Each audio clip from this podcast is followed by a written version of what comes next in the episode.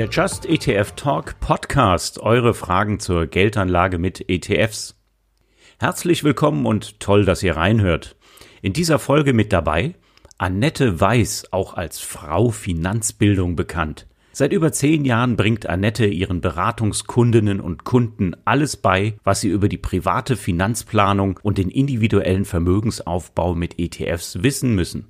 Zusammen haben wir uns mit der Frage beschäftigt, ob ETFs wirklich immer die richtige Lösung sind und vor allen Dingen für jeden, egal ob Studierende, Rentner, Arbeitnehmer oder Selbstständige. Dabei geht's aber natürlich nicht nur um uns beide, denn Annette und ich haben am 5. November live eine Stunde lang eure Fragen zu diesem Thema beantwortet. Tatsächlich gab es eine Menge Erkenntnisse, wie die unterschiedlichen Anlegergruppen in ETFs investieren können, aber auch darüber, wann es Sinn macht, mal nicht nur in ETFs anzulegen. Wir haben außerdem geklärt, ob und wie ihr ETFs auch in kürzeren Investmentzeiträumen nutzen könnt und was ihr dabei beachten solltet. Annette und ich haben allerdings nicht auf jede eure Fragen die gleiche Antwort. Bildet euch also am besten eine eigene Meinung. Ihr werdet gleich feststellen, dass am Anfang nur Annette und ich reden. Da sind wir auf Fragen eingegangen, die uns die Teilnehmerinnen und Teilnehmer schon bei der Anmeldung gestellt hatten. Danach haben wir uns den Fragen aus dem Live-Chat gewidmet. Wenn euch auch eine Frage unter den Nägeln brennt, dann schaut auf der Website zu unserem Podcast vorbei und meldet euch für eines der nächsten Live-Events an. Der Just ETF Talk läuft jeden Monat immer an einem Donnerstagabend um 19 Uhr, jedes Mal mit mir und einem Gast. Mein Name ist übrigens Jan Altmann. Ich bin ETF-Experte beim Verbraucherportal Just ETF und seit 20 Jahren im ETF-Markt am Start. Jetzt geht's aber direkt weiter mit der Aufzeichnung. Viel Spaß! So, willkommen zu unserem neuen Online-Seminar Just ETF Talk.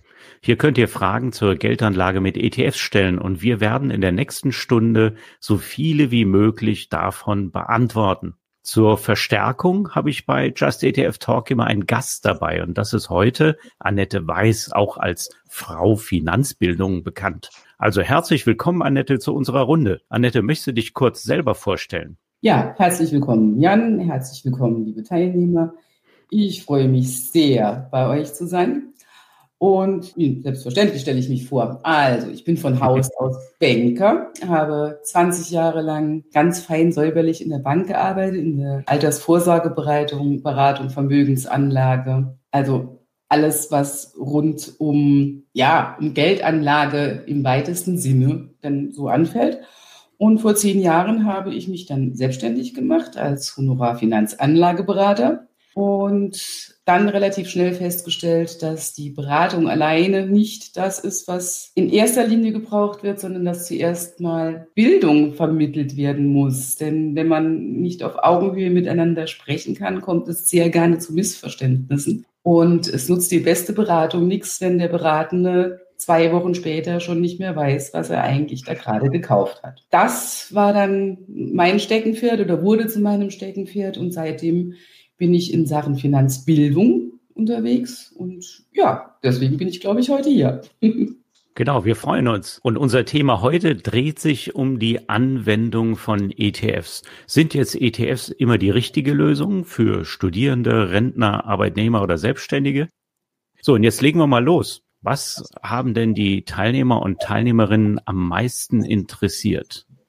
So, das sieht man jetzt hier. Sind denn ETFs für jeden sinnvoll? Na gut, also die Frage, die wollen wir jetzt auch gleich mhm. mal aufgreifen und beantworten. Und da gibt's natürlich verschiedene Aspekte. Also wir haben ja vorher gefragt, für Studierende, für Rentner, Selbstständige.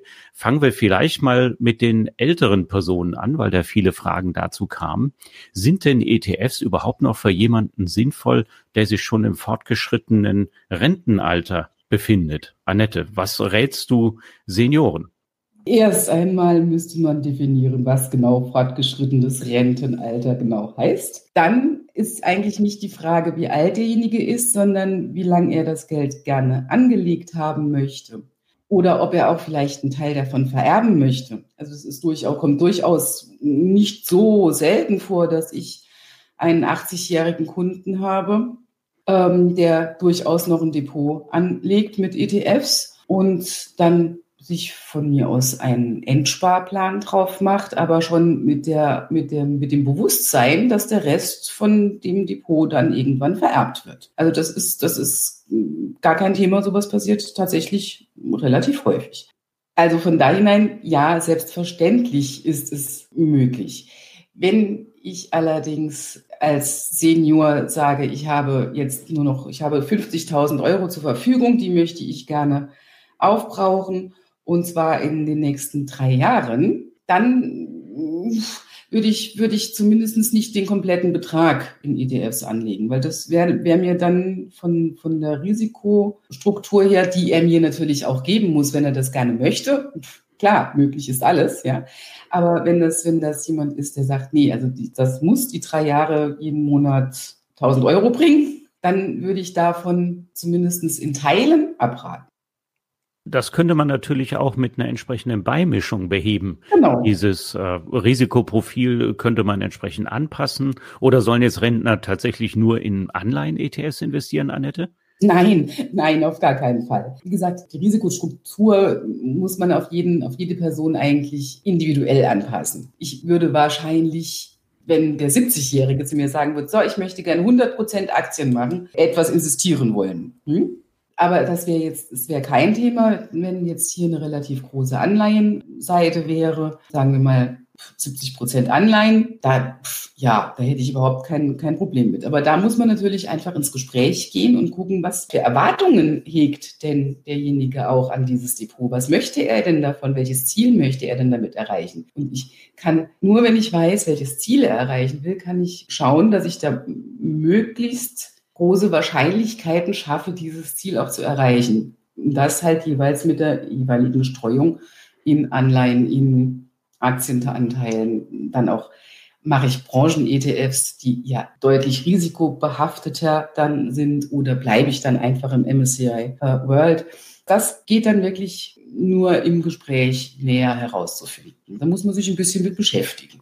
Gut, aber äh, halten wir doch einfach mal fest, wenn man schon ein bisschen älter ist und das Geld unbedingt benötigt, zum Beispiel auch im Rahmen eines Entsparplanes, dann wäre es empfehlenswert, dass man tatsächlich dann auch eine Beimischung zu einem Aktienportfolio dazu nimmt, zum Beispiel bestehend aus Anleihen und je nach Risikotoleranz dann auch ein bisschen größer. Also es können auch durchaus 50 bis 70 Prozent Anleihen sein. Das mhm. hört sich ganz vernünftig an. Oder wenn eben so viel Vermögen da ist, dass man sagt, man braucht das eventuell nicht auf, dann kann man das natürlich auch in Aktien allokieren, weil man es nämlich vererben kann. Das ist natürlich nicht möglich bei anderen Sparinstrumenten. Ist das richtig, Janette? Doch, andere Sparinstrumente sind auch zu vererben. Also ich kann ja jedes Tagesgeld vererben. Ich kann, gibt es relativ viel, was da zu vererben ist.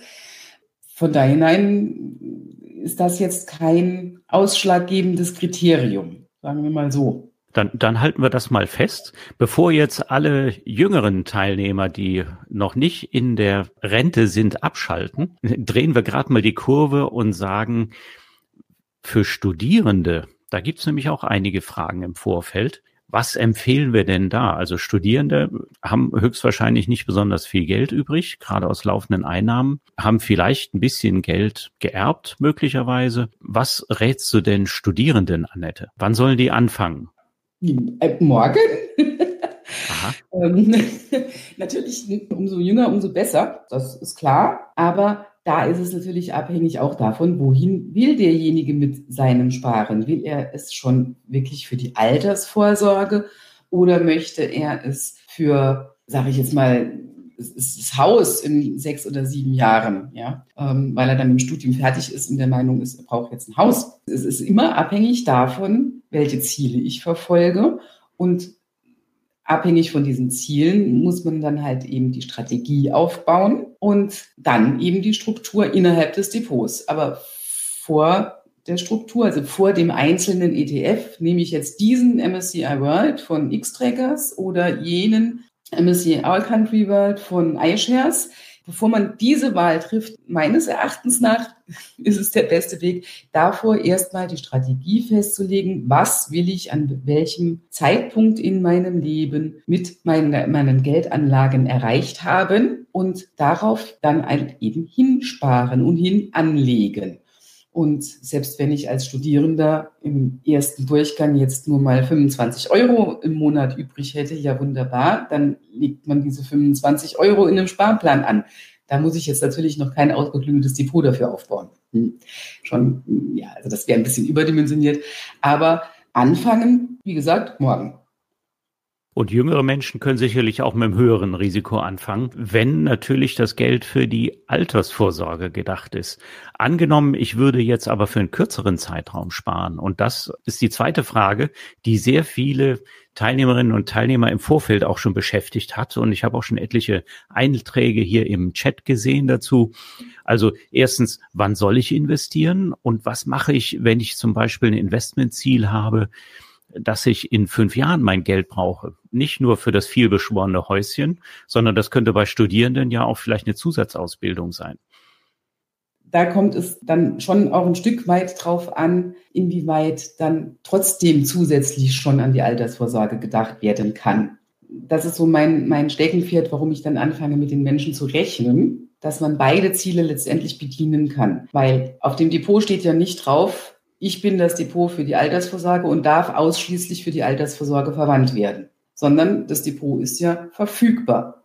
Das ist ja ein, Riesenvorteil von ETFs. Und ich kann dieses Vermögen, das ich ja im Laufe der Zeit in diesem Depot anspare, ja durchaus auch dafür verwenden, zu sagen, so, nee, jetzt Moment, ich finde jetzt eine Zusatzausbildung im Moment gerade noch wichtiger als die Altersvorsorge. Ich ziehe einen Teil aus diesem Depot dafür raus wenn man das vorher schon mal grob in der Planung hat, würde man da auch schon hingehen und würde sagen, okay, vielleicht werde ich dann keine 90 Prozent Aktienquote machen, ja, wenn das jetzt jemand wäre, der sowieso gerne eine große Aktienquote hätte, sondern dann geht man hin und sagt, okay, dann mache ich lieber nur 75 Prozent Aktienquote oder auch nur 70 Prozent Aktienquote, weil ich dann eine relativ höhere Wahrscheinlichkeit habe, zumindest das, was ich eingezahlt habe und dringend für diese Zusatzausbildung brauche, auch rausziehen zu können, dann zu diesem Zeitpunkt. Gut, ich habe jetzt mitgenommen, also wir können alles in einem Depot managen. Man mhm. muss nur die Ziele entsprechend festlegen und das, was ich für die Ziele jeweils erreichen möchte und daran meine Allokation erstellen. Also wenn ich die Hälfte vielleicht äh, ansparen will, um später mal ein entsprechendes Studium zu finanzieren, dann muss ich eben für die Hälfte das so gestalten, dass ich dann auch wenn es dann zum Einsatz des Geldes kommt, das Geld auch verfügbar habe. Sprich, ich muss eine entsprechende Beimischung dann auch dazu mischen. Und für längerfristiges Sparen spricht da was gegen den Einsatz von Aktien, Annette? Nein. Also das war eine sehr klare An Ansage der, der Finanzfrau. Gut, also vielen Dank für die, für die Ansage. Da brauchen wir ja anscheinend nicht weiter zu diskutieren. Was jetzt auch sehr häufig kam als weitere Frage, auch im Vorfeld, und ich sehe es hier auch im Chat und wir kommen auch gleich dazu, wie finde ich die richtige ETF-Anlage? Und das hat ja so verschiedene Aspekte. Du hast schon genannt, das ist eigentlich relativ wurscht im Vorfeld, ob man sich jetzt den X-Trackers oder den iShares oder den Legal und General ETF ins Depot legt sondern es ist eher eine strategische Frage, die man erstmal treffen muss. Und wenn man damit anfängt, Annette, und äh, das wollen wir noch schnell erörtern, bevor wir hier in den Chat übergehen. Wie sieht das denn aus mit nachhaltigen Anlagen? Das ist ja eine Grundsatzentscheidung, die ich treffen muss. Was rätst du denn deinen Kunden dazu? Oder was hältst du persönlich davon? Hm. Gut, also Nachhaltigkeitsanlagen. Das ist so eine Sache. Im Moment ist, sind Nachhaltigkeitsanlagen ja einfach der Trend schlechthin. Und ja, ich kann es gut verstehen, wenn wir mit unserer Geldanlage auch gleichzeitig, und das ist jetzt wirklich in Anführungszeichen zu setzen, gleichzeitig Gutes tun wollen. Zweiter Aspekt der nachhaltigen Geldanlage ist natürlich auch die Idee hinten dran, ja, nachhaltig wird auf lange Sicht, wird es auch erfolgreicher sein, ist zumindest mal die Annahme da des Menschen Wille ja sein Himmelreich ist, würde ich jetzt natürlich nicht hingehen und würde jemandem, der mit aller Überzeugung vor mir steht und sagt, ich möchte auf jeden Fall nur nachhaltig anlegen, würde ich dem natürlich jetzt nicht sagen, ja, das kannst du aber nicht machen. Wenn jemand sagt, ich möchte das gern als einen mir wichtigen Aspekt meiner gesamten Geldanlage betrachtet wissen, dann würde ich Nachhaltigkeit beimischen. Und zwar entweder, indem ich für kleine Anteile meines Depots auf Branchen-ETFs ausweiche Oder da könnte man sogar tatsächlich mal auf einen gemanagten Fonds auch ausweichen. Wie gesagt, auch für einen kleinen Anteil. Denn wenn ich der Ideologie, die ETFs ja nun mal in der Idee haben, folge, dann heißt es, niemand schlägt den Markt auf Dauer und ich kaufe den breitesten Markt, den ich finden kann. Und in dem Augenblick, in dem ich hingehe und sage, hm, ich mache den Markt aber jetzt wieder eng, indem ich dann nur nachhaltig mache, schrumpft mir der Markt runter von, wenn ich jetzt beim MSCI World bleibe, von, keine Ahnung, es sind über 1642 Titel, glaube ich, im MSCI World.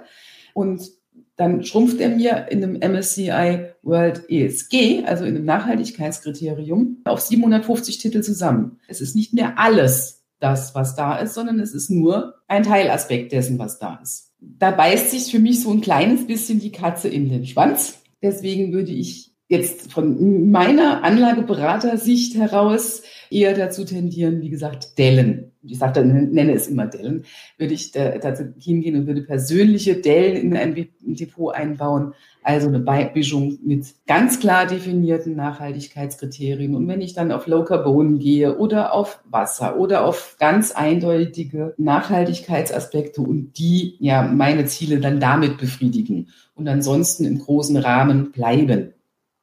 Okay. Also wenn ich dich frage, soll man in Aktien investieren, dann sagst du klar ja. Wenn man fragt, soll man nachhaltig investieren, dann war das Statement jetzt schon ein bisschen äh, oder deutlich länger. Ja. Und äh, ich würde aber trotzdem gerne da noch eins draufsetzen. Also es ist auch eine Erfahrung, die wir gemacht haben. Wir schauen uns ja viele nachhaltige ETFs und ihre Indizes an und sinngemäß gilt eigentlich auch das Gleiche für aktive Fonds, die sich in dem Feld tummeln. Also nachhaltig anlegen sollte man, wenn man es wirklich will. Und dann macht es aus meiner persönlichen Sicht auch überhaupt keinen Sinn, etwas beizumischen. Also entweder man macht es ganz oder gar nicht. Und natürlich muss man damit leben, wenn man dann einen MSCI SRI World hat, dass der von 1700 Werte auf 400 Werte schrumpft. Wenn man sich aber mal anschaut, die Korrelation, die ist schon recht hoch. Und äh, MSCI schafft das irgendwie, den Index durch auch die entsprechende Branchengewichtung schon so hinzukriegen. Aber man erhofft sich damit natürlich nicht eine größere Performance, gegenüber dem Original, sondern schlicht und einfach, dass die Unternehmen, die da drin sind, den eigenen Vorstellungen und Normen entsprechen. Und das muss man wollen. Und wenn man das will, dann sollte man auch nichts anderes machen. Das ist meine Ansicht dazu. Ob man jetzt einen Vorteil hat oder einen Nachteil hat, äh, da gibt's äh, auf beiden Seiten der Gleichung gibt's ja die gleiche Anzahl Studien. Tatsächlich wird sich das in wenigen Prozentpunkten wahrscheinlich bewegen. Also das wäre mein Kommentar dazu. Und ein weiterer Kommentar, den ich noch habe, also ein Wasserinvestment, ein Wasser-ETF, das ist keine nachhaltige Anlage, sondern das ist eine Investmentstrategie, die davon profitiert, dass Unternehmen sich in der Wasserwirtschaft betätigen, weil Wasser offenbar immer knapper wird und die Verteilung schwieriger wird. Und genauso ist ein ETF auf erneuerbare Energien nicht zwangsläufig ein nachhaltiger ETF, sondern profitiert derzeit von einem Trend. Also das wäre jetzt noch meine Meinung dazu. Stopp, also, da muss ich noch einhaken. Ja, bitte, bitte. Weil genau das ist das Thema. Was ist nachhaltig? Für dich ist nachhaltig zum Beispiel offensichtlich etwas anderes als für mich. Und das ist auch genau das, was ich so unglaublich schwierig finde, dass man nicht wirklich auch in die Firmen so genau reingucken kann, dass man weiß, dass diese Firmen, die befolgen alle meine Kriterien, meine Wertvorstellungen die ich nun mal habe, das können wir gar nicht tun. Weil auf der anderen Seite zum Beispiel für mich Wasser ist zum Beispiel Giberit, eine Firma, die Wasserspargeschichten konzipiert und sowas, ist für mich durchaus, durchaus eine nachhaltige Geschichte. Aber da hast du recht, da kommt man nämlich irgendwann in die Glaubensphilosophie-Frage hinein. Und das ist auch, was sich jeder dann selber letztendlich beantworten muss. Wie will ich mein Depot diesbezüglich aufgestellt haben? Ja, wenn jemand wirklich rein nach ESG oder SRI-Kriterien aufbauen will, selbstverständlich. Es wird ihm nicht das Knick brechen, er wird auch nicht seine Altersvorsorge damit auf, aufs Spiel setzen oder. Gut, dann wollen wir das noch zusätzlich festhalten. Also alle, die in den MSCI World SRI oder seine Varianten investieren wollen, die müssen sich natürlich drüber im Klaren sein, dass zum Beispiel da auch keine Tabakkonzerne drin sind. Gell, Annette?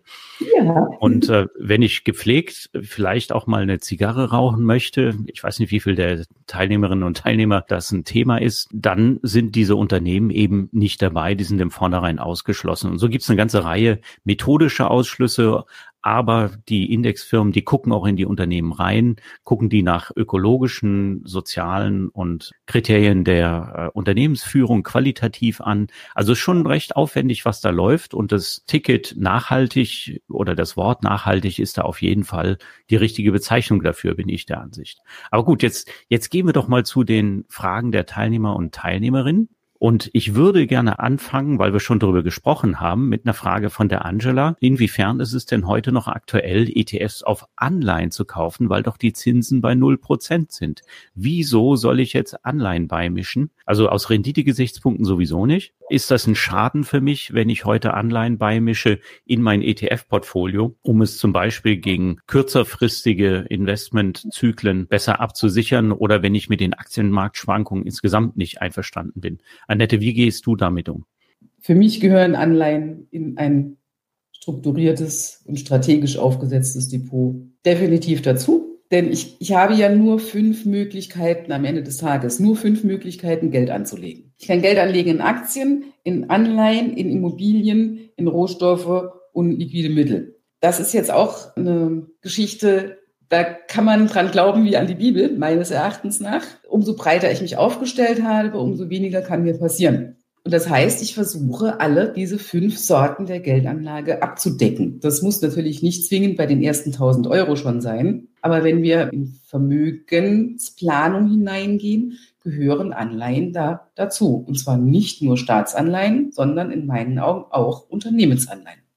Okay, und wir sagen auch immer dazu, wenn man die Anleihen tatsächlich zu seiner Stabilisierungskomponente im Portfolio zählt, dann würden wir auf jeden Fall das Währungsrisiko ausschließen. Das heißt, da wir unser Geld in Euro verdienen, aufs Konto bekommen und dann auch ausgeben, ist es sinnvoll aus unserer Sicht, Staatsanleihen aus dem Euroraum zu nutzen und Unternehmensanleihen aus dem Euroraum zu nutzen. Und nicht wie jetzt der Matthias schreibt, Anleihen in Schweizer Franken wegen des hohen Ausfallrisikos im Euroraum zu wählen. Also da kann man auch Anleihen hoher Bonität aus dem Euroraum nehmen und vielleicht auch mit äh, eher kürzeren Restlaufzeiten. Also das wäre so unser Statement dazu, wie man sich bei den Anleihen positionieren sollte.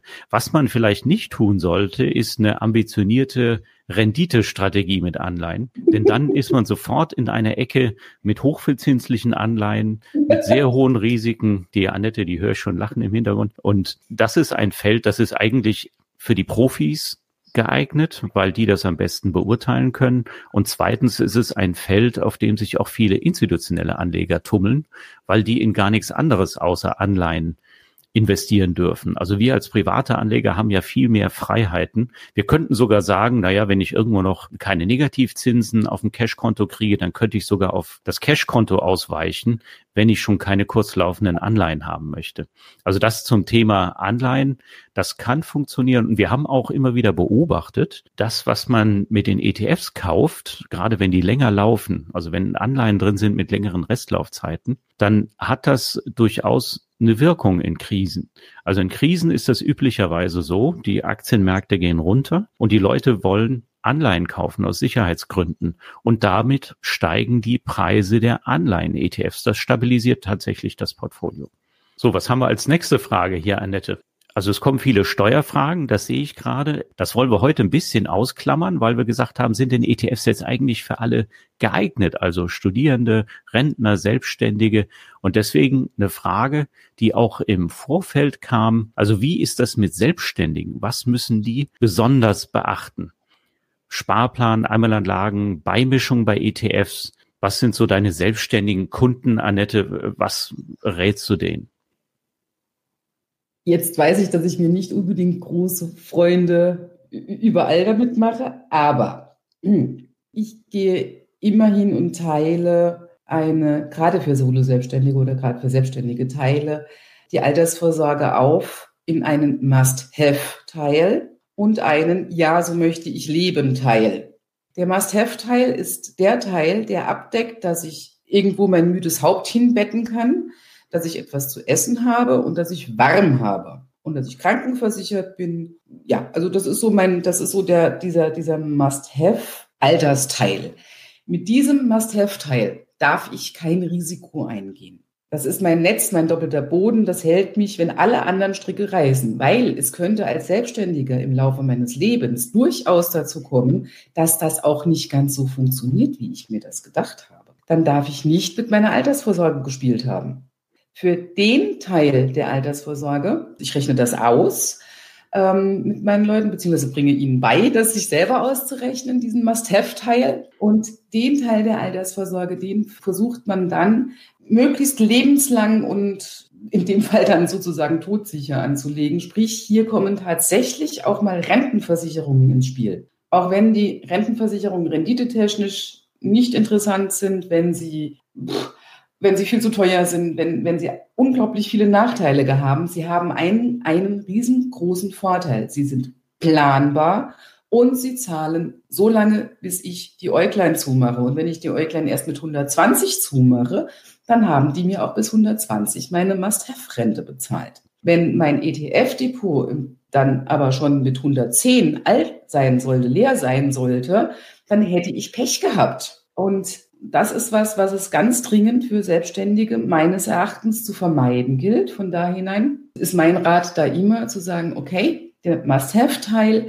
sie sind furchtbar ungeliebt und zu Recht furchtbar ungeliebt über solche Sachen wie, wie, wie private Rentenversicherungen, wie dann vielleicht natürlich auch vermietete Immobilien, Rürup und Co. aufzubauen, diesen Must-Have-Teil. Und alles andere, alles, was Spaß macht, alles, was die Rente schön macht, das auch ausrechnen und darauf dann ein ETF-Depot und mit allem, was noch ansonsten so geht, darauf sich das Vermögen fürs Alter aufbauen. Aber das ist doch jetzt ein super Rat. Ich weiß nicht, warum du eingangs gesagt hast, dass du dir hier vielleicht Feinde machst. Also wir sind ja jetzt keine fanatischen äh, ETF-Anhänger, sondern wir halten uns an die Fakten und das dient der Sache. Also tatsächlich ist das ein sehr guter strategischer Rat sicherlich, sich zu überlegen, was brauche ich unbedingt, das entsprechend abzusichern, auf welche Weise auch immer, zum Beispiel mit einer Rentenversicherung. Für Selbstständige jetzt, alle, die zuhören und später zugeschaltet haben, das ist jetzt ein Rat für Selbstständige. Und die andere Komponente tatsächlich entsprechend mit ETFs aufzufüllen. Wie sieht das aus mit ETFs im Versicherungsmantel, fragt der Toni. Ist das äh, was für die Rentenversicherung? Ich persönlich halte ganz wenig davon. Das ist jetzt wirklich was, wo ich mir bei Versicherungsfachleuten gerne Feinde mache weil ich mir hier die Planbarkeit wieder raushebele. Das Schöne an normalen privaten Rentenversicherungen ist ja, ja, ich weiß, ich habe einen niedrigen Garantiezinssatz, aber ich habe eine planbare Leistung. In dem Augenblick, in dem ich ETFs im Versicherungsmantel auf mir reinnehme, muss ich erstens gucken, wie wiederum verträgt sich das mit meinem Depot. Ich kann mir nämlich dann sowohl in der Versicherung und im Depot hier ein Klumpenrisiko schaffen, was ich vielleicht gar nicht möchte. Und ich müsste eigentlich auch hingehen und müsste meine ETFs in der Versicherung, müsste die ja dann auch noch managen. Also so von, von da hinein bin ich da kein, kein ganz großer Freund von. Das war doch jetzt ein, ein, super Rat. Was ich natürlich auch noch machen könnte, ist eine Frage von Karl Ernst. Was halten wir von Short-ETFs, also ETFs, die auf fallende Indizes setzen, zum Beispiel zur Absicherung eines Aktiendepots? Da möchte ich jetzt gleich in die Bresche springen. Also Short-ETFs bilden auf Tagesbasis tatsächlich mhm. den Index invers ab und haben aber den sogenannten umgekehrten Zinseszinseffekt. Das heißt, wenn der Markt schwankt, dann muss der Short-ETF oder sagen wir mal, ich verliere was, weil der DAX steigt, dann muss der Short-ETF überproportional wieder aufholen. Das heißt, wenn ich den lange im Depot halte und der Trend am Aktienmarkt ändert sich des Öfteren, dann verliere ich nur Geld mit diesem Investment. Das heißt, ein Short-ETF darf auf keinen Fall und unter keinen Umständen als langfristige Portfolio-Beimischung eingesetzt werden. Genau, das kann man mal machen, wenn jetzt, das hatte ich zum Beispiel ähm, kurz vorm Brexit. Da hatten viele einfach Angst. Selbst wenn der Coach dann da steht und sagt, na ja, du brauchst ja auf lange Sicht keine Angst zu haben, die Welt wird dir jetzt nicht untergehen. Wer Angst hat, hat Angst, ja. Und dahin zu gehen und dann zu sagen, okay, dann kann man ja vielleicht jetzt mal kurzfristig für ein, zwei Wochen, bis du siehst, dass die Welt sich wirklich weiter dreht, kann man sowas dann mal kurz reinpacken, aber mit, der, mit dem Bewusstsein, das ist nichts für längerfristig, weil längerfristig kostet es nur unnötig Geld und zwar richtig viel Geld. Dann haben wir eine schöne Frage von Timo. Und da geht es um das Passiveinkommen. Soll man dafür ausschüttende ETFs einsetzen oder lieber Einzelaktien? Und ich tue noch eine Frage dazu. Soll man das überhaupt machen? Ist das so wichtig, Annette? Das ist auch so ein bisschen eine Glaubensfrage. Es gibt ja Dividendenstrategien, vor allen Dingen im Aktienbereich. Das mit ETFs zu bauen, warum? Könnte man tun. Es kommt ja darauf an, wo, wieder einmal, wo ich hin will. Möchte ich diese Ausschüttungen dann einfach nehmen und sie verleben oder nehme ich diese Ausschüttung, drehe mich rum und investiere sie wieder, ja, dann fange ich ja nochmal von vorne an und verursache auch noch Kosten. Ja, warum sollte ich das dann tun? Nö, ich habe da jetzt keine so positiv sinnvolle Idee, warum man das zwingend tun möchte. möchte. Okay, ich will da vielleicht noch ein bisschen nachkarten. Also es gibt ja viele, die sind leidenschaftlich dabei, bauen sich ETF-Portfolios mit möglichst hohen Ausschüttungen. Das kann man über Dividendenstrategien machen. Das kann man auch machen, indem man tatsächlich ETFs, äh, die zu niedrigen Preisen gehandelt werden, mit relativ hohen Ausschüttungsquoten einsetzt und verschaffen sich damit ein hohes passives Einkommen, jedenfalls vermeintlich. Und jetzt gerade im Rahmen der Corona-Krise sehen wir, also die Ausschüttungsquoten gehen massiv zurück. Das liegt schlicht daran, dass zum Beispiel die Europäische Zentralbank die Banken angewiesen hat, keine Dividenden zu zahlen, einfach um den Kapitalstock abzusichern. Und das führt zu überraschenden Ergebnissen, dass also Dividendenzahlungen massiv einbrechen. Und wenn ich mich jetzt darauf fokussiert habe auf regelmäßige Ausschüttung, dann muss ich hier mit einem Drittel oder der Hälfte weniger Einkommen leben. Außerdem ist es mitnichten so, dass tatsächlich der Kursverlauf von Dividendenwerten besser wäre als der von ganz normalen Marktkapitalisierungsstrategien. Das ist auch mitnichten so. Denn eine hohe Dividendenrendite weist meistens darauf hin, und das ergibt sich einfach aus der Rechenformel, dass die Kurse vorher niedrig sein müssen. Und sehr häufig hat das eben auch einen gewissen Grund. Aber natürlich kann ich das auch mit ETFs machen. Also es gibt zahlreiche Dividenden-ETFs und wenn man das gerne umsetzen möchte, dann kann man das auch jederzeit tun. Genauso gibt es ja viele Anhänger von der Faktorstrategie, die der Gerd Kommer vor allen Dingen vertritt. Also das sind alles Spielarten, da kann jeder für sich selber entscheiden, will ich das oder will ich das nicht viel strategischer oder viel wichtiger ist wahrscheinlich etwas, was Annette vorhin gesagt hat, für die Selbstständigen. Also da wirklich klar zu unterscheiden in einen Kapitalstock, der eher auf Sicherheit setzt und der andere, der tatsächlich irgendwann mal den Lebensstandard und die Freude garantieren soll und der arbeitet dann mit ETFs. Und so könnte man das ja eigentlich auch für andere Lebenssituationen handhaben, Annette. Das könnten doch ja. auch Angestellte so handhaben. Natürlich, bei Angestellten rechnet man das genauso oder ich rechne es genauso. Der Must-Have-Teil besteht dann halt eben aus der gesetzlichen Rente. Die muss man dann auch ordentlich bewerten. Wie viel ist sie denn wirklich wert? Aus der gesetzlichen Rente, aus von mir aus betrieblichen Altersvorsorgung, aus Riester, aus was alles so da kreucht und fleucht. Das ist dann der, der Must-Have-Teil und auch hier alles andere ETFs. Und dann gehen wir mal in die Geldanlage, genau. Zu unserer Diskussion vorhin um die Anleihen hat Angela nochmal nachgekartet und sagt, sie bleibt hartnäckig. Es gibt aktuell keine Anleihen, die eine Rendite bringen und nur um der Regel willen hält sie das nicht für sinnvoll und spart lieber stattdessen auf ihrem Tagesgeldkonto. Ja. Das ist natürlich etwas, was bis zu 100.000 Euro einigermaßen abgesichert ist kann man auch machen. Tatsächlich möchte ich aber einfach nochmal äh, ins Gedächtnis rufen, wenn man mittelfristige Anleihen einsetzt. Also die haben eine effektive negative Verzinsung, aber sie haben auch einen Preis als ETF-Portfolio. Ja. Und äh, das ist manchmal sehr begehrt in Krisenzeiten. Und genau das ist der Grund, weshalb das Portfolio damit abgepuffert wird und nicht etwa die, die lukrativen Anleihen, die da drin enthalten sind. Wir haben ja vorhin schon mal gesagt, Anleihen sollte man besser nicht aus Renditeerwägungen kaufen. Und vergiss nicht, dass man das ja auch zum Rebalancing mitnutzt. Das heißt, ich schaffe mir innerhalb des Depots in dem Rebalancing zwischen Anleiheanteil und Aktienanteil, schaffe ich mir ja intern nochmal eine Schaukel. Renditeschaukel möchte ich es nicht nennen, aber doch eine Schaukel auf lange Sicht. Das ist nicht zu verachten. Und das ist mit einem Tagesgeld nicht, gar nicht einfach nicht zu machen. Wenn man auch noch Unternehmensanleihen und nicht nur Staatsanleihen reinnimmt, dann ist das tatsächlich jetzt nicht so auf lange Sicht, dass diese ETFs überhaupt keine Rendite machen. Das stimmt einfach nicht.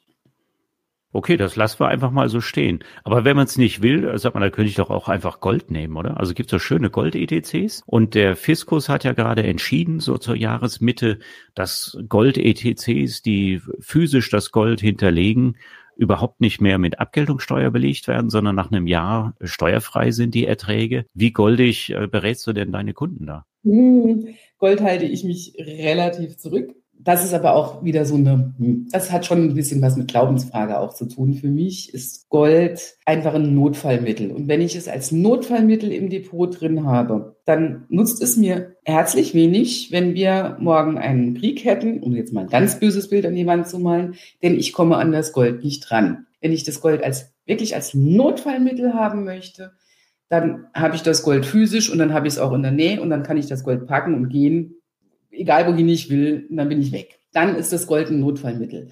Gold als Zahlungsmittel, als Liquidität zu nehmen, ja, Gold arbeitet nicht. Das ist mein, mein, großes, mein großes Manko mit Gold. Es arbeitet nicht, es tut nichts, es liegt nur rum und sieht schön aus ich kann es nicht anders sagen. Ich will, also Gold nehmen, ab gewissen Größenordnungen Depotsgebot gehört es selbstverständlich dazu. Das ist gar keine Frage. Im Sinne der Diversifikation muss dann ein Goldanteil dann schon rein.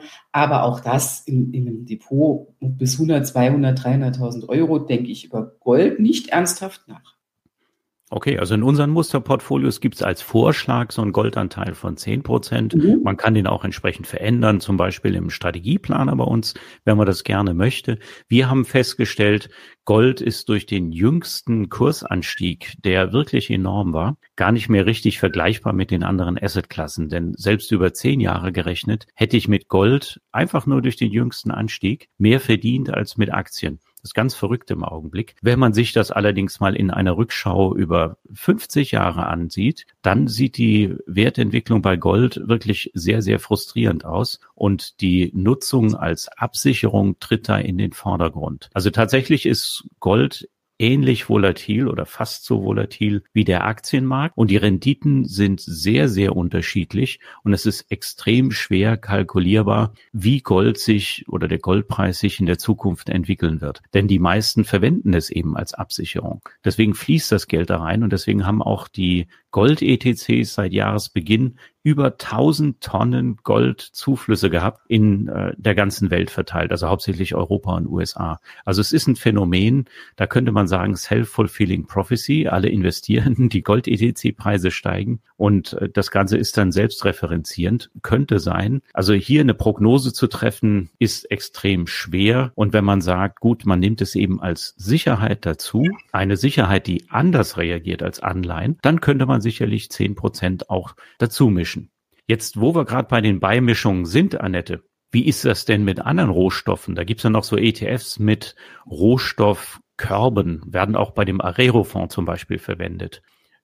Rohstoffe sind auch was, was ab gewissen Größenordnungen, wo man sich dann, dann darüber unterhält, ja, aber auch hier in kleineren Depots, also ich meine jetzt kleiner bis, sagen wir mal, 200, 250.000, dass ich nicht unbedingt zwingend dazu machen wollen müsste. Könnte man tatsächlich auch wieder mit meinem Wasserfonds kommen. da kommen wir auch noch drauf zurück.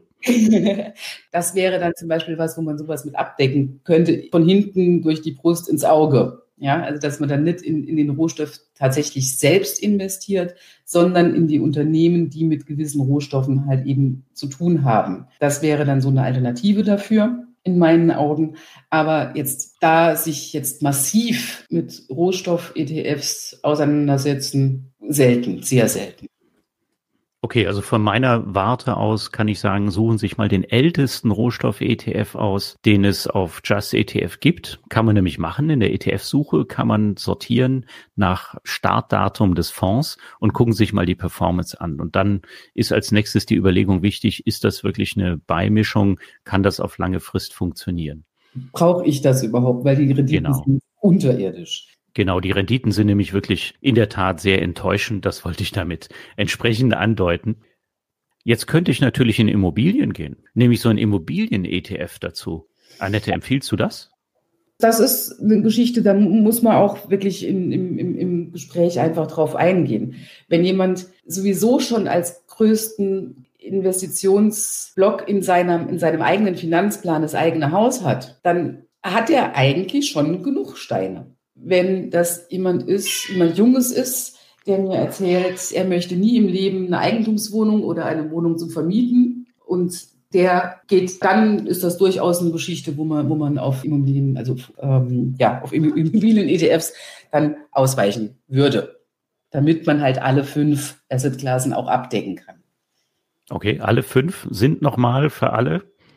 Aktien, Anleihen, Anleihen bestehen aus Staatsanleihen und Unternehmensanleihen, Immobilien, bestenfalls vermietet, Rohstoffe und Liquidität. Gut, und bei der Immobilie, da hast du jetzt aber tatsächlich nicht an den Immobilien-ETF gedacht. Denn Nein. meine Beobachtung ist da eher die Immobilien-ETFs, die sind ja noch volatiler als genau. die Aktien-ETFs. Genau. Und man muss sich selber vergegenwärtigen und das mal genau anschauen.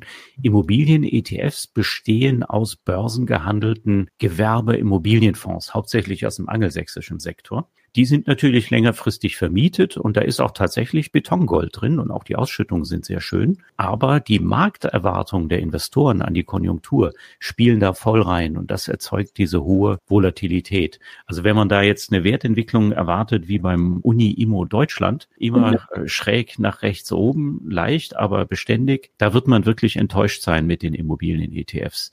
Und deswegen ist das auch wirklich nur als mittelbare, kleinere Beimischung geeignet und auch wirklich nur, wenn man weiß, worauf man sich da einlässt. Wir mhm. haben das extra ausgewiesen bei Just ETF und da gibt es eben tatsächlich ein relativ großes Angebot, weil es eben im angelsächsischen Bereich gang und gäbe ist, so ein Instrument an der Börse zu listen. Anders als in Deutschland. In Deutschland gibt es die offenen Immobilienfonds, die hier die Fondsbranche propagiert, mit äh, entsprechenden Entwicklungen, die der ein oder andere vielleicht noch im Gedächtnis hat aus der letzten Finanzkrise. Das passiert natürlich bei diesen Gewerbeimmobilien-Dingern nicht. Das sind geschlossene Fonds und da gibt es auch keine Liquiditätsprobleme, nur eben vielleicht einen entsprechenden Kursabsturz. Also das sollte man sich immer vergegenwärtigen.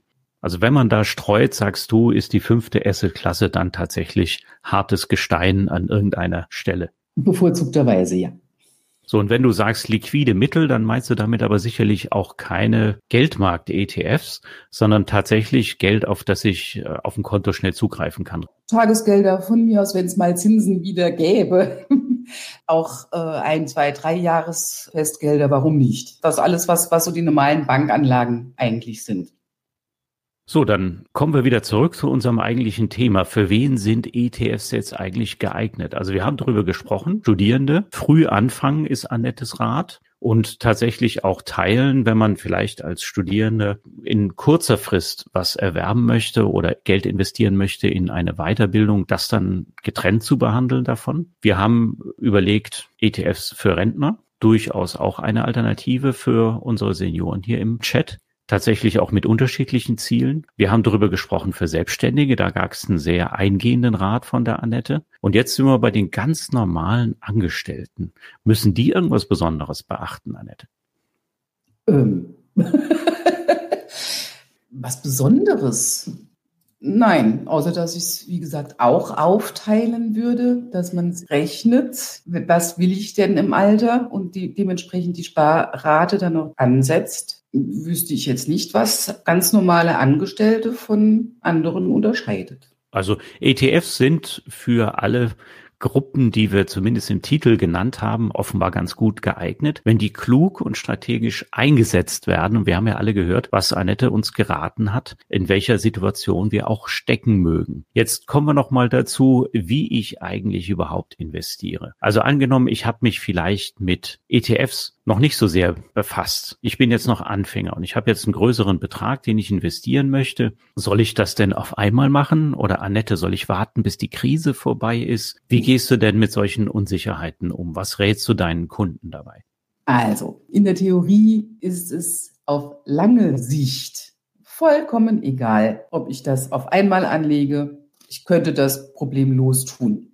Rein psychologisch macht das aber unglaublich viele Menschen so nervös, dass ich dann da die natürlich nicht dazu bewegen möchte, jetzt 150.000 Euro auf einmal anzulegen. Wenn man sein Leben lang noch nie so viel Geld in der Hand hatte und soll das plötzlich an einem Morgen, an, in, in einer Stunde in einem vollkommen anonymen Online-Portal ausgeben, ja, in dem Augenblick ist, fühlt sich nämlich wie ausgeben an, dann ist trotz aller vorherigen Bildung und allem vorherigen, ja, das will ich so und das ist richtig so und ich habe mir das genau überlegt und ich kenne alle Risiken, ist das eine Hausnummer, die den Menschen wirklich Schweiß auf die Stirn treibt. Und das ist einfach nicht notwendig.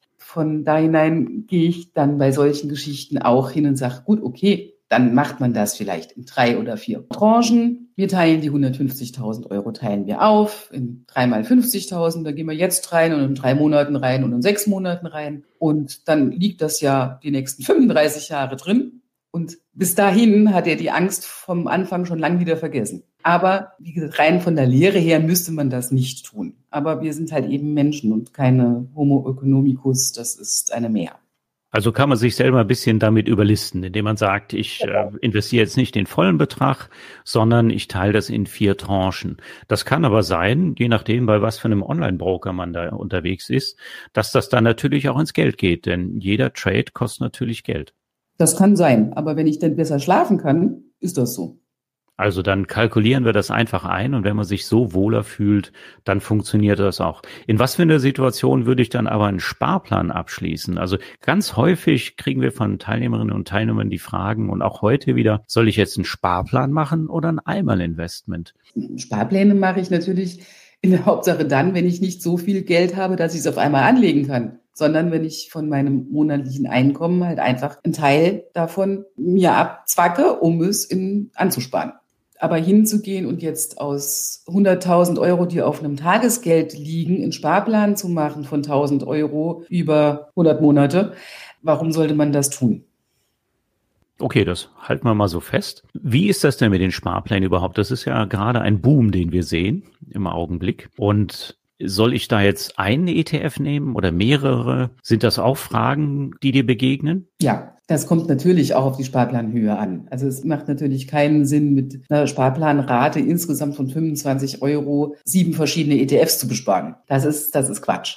Wenn ich aber 500 Euro Sparrate habe oder 750 Euro Sparrate habe, dann kann man durchaus auch mal mehrere ETFs besparen. Das ist vollkommen klar, ja, weil dann mache ich die Strategie ja schon so. Dann spare ich die genauso, wie ich die Strategie vorher aufgestellt habe. Wenn ich also beschlossen habe, ich habe 70 Prozent Aktien, 30 Prozent Anleihen und dann mache ich von meinen 500 Euro, würde ich auch die Sparpläne dann so aufteilen, dass das etwa aufgeht. Schön. Also wir haben übrigens ein ganz tolles Tool dafür bei Just ETF. Das nennt sich der Strategieplaner. Da muss ich jetzt gleich mal einhaken. Und das macht wirklich Spaß, das Ding zu benutzen. Und der Strategieplaner, der verlangt durchaus ein paar Entscheidungen im Vorfeld, zum Beispiel zum eigenen Risikoprofil. Etwas, wo du sehr gut unterstützen kannst. Und der ganze dahinter kommende Prozess, also wie viele ETFs nehme ich, was für ein Aktienportfolio nehme ich, soll ich jetzt Anleihen beimischen? Wie mache ich das? Bis hin zu einer Orderliste beim Einmalinvestment oder zu einer Liste von Sparplänen, die er mir dann ausgibt. All das macht dieser Strategieplaner und er nimmt sogar die Aktions-ETFs, also die Sparplanaktionen, die es gibt zum kostenfreien ETF-Sparen, mit rein in die Portfoliokonstruktion. Also ein ganz tolles Tool, das ihr unbedingt mal ausprobieren solltet. Kostet nichts und man kann wirklich damit rumspielen, bis man es am Ende ganz verstanden hat. Aber das nimmt einem natürlich nicht die strategischen Fragen ab, die man im Vorfeld klären sollte und die eventuell sogar wichtiger sind als die Wahl zwischen dem ETF für 19 Basispunkte im Jahr oder für 22 Basispunkte. Also damit wollen wir es belassen. Da kommt jetzt gleich noch die Frage von Margit, die mögliche Angst vor einer kommenden Geldentwertung oder Hyperinflation. Und Margit fragt, ist die Angst unbegründet und vielleicht sollte man nicht sein ganzes Guthaben in ETFs stecken. Wie ist denn deine Meinung zum Thema Inflation? Wie kann man sich davor schützen?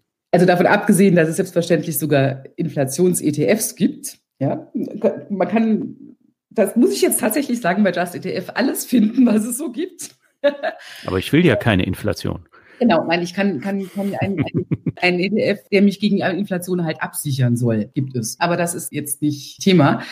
Am Ende des Tages muss uns klar sein, wenn wir einen Aktien-ETF haben, haben wir Anteile an Aktiengesellschaften. Das heißt, wir haben Anteile am Produktivkapital. Das heißt, es kann zwar sein, dass uns das unterwegs geldmäßig gerade wegläuft. Aber das ändert ja nichts dran, dass wir dreieinhalb Aktien von Adidas haben, in unserem ETF versteckt natürlich. Von da hinein ist ein Investment in Produktivkapital am Ende des Tages inflationsgeschützter, als es auf einem Tagesgeld liegen zu lassen, wo es tatsächlich von Minute zu Minute, jetzt bei einer Hyperinflation, an Kaufkraft verliert.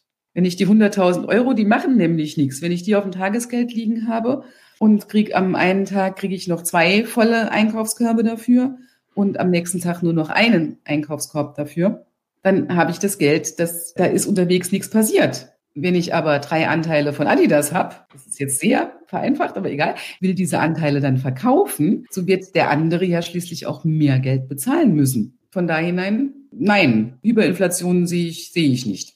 Ob man jetzt äh, Hyperinflation sieht in Zukunft oder nicht, ist wahrscheinlich als Prognose völlig unmöglich. Wir erleben ja auch jetzt gerade in Nullzinszeiten die Konjunktur schwächelt. Wir haben eher deflationäre Tendenzen.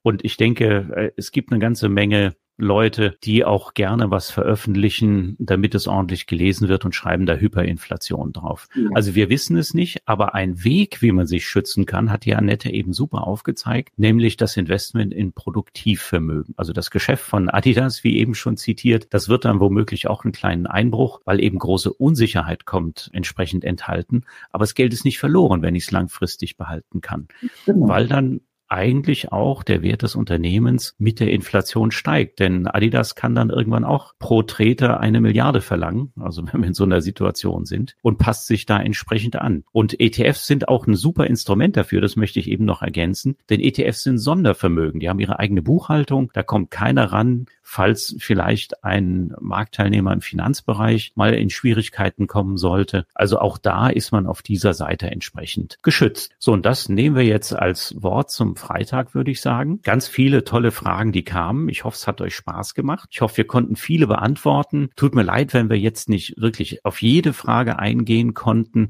aber es gibt ja noch weitere Just ETF Talk Veranstaltungen, wo man entsprechende Fragen stellen kann.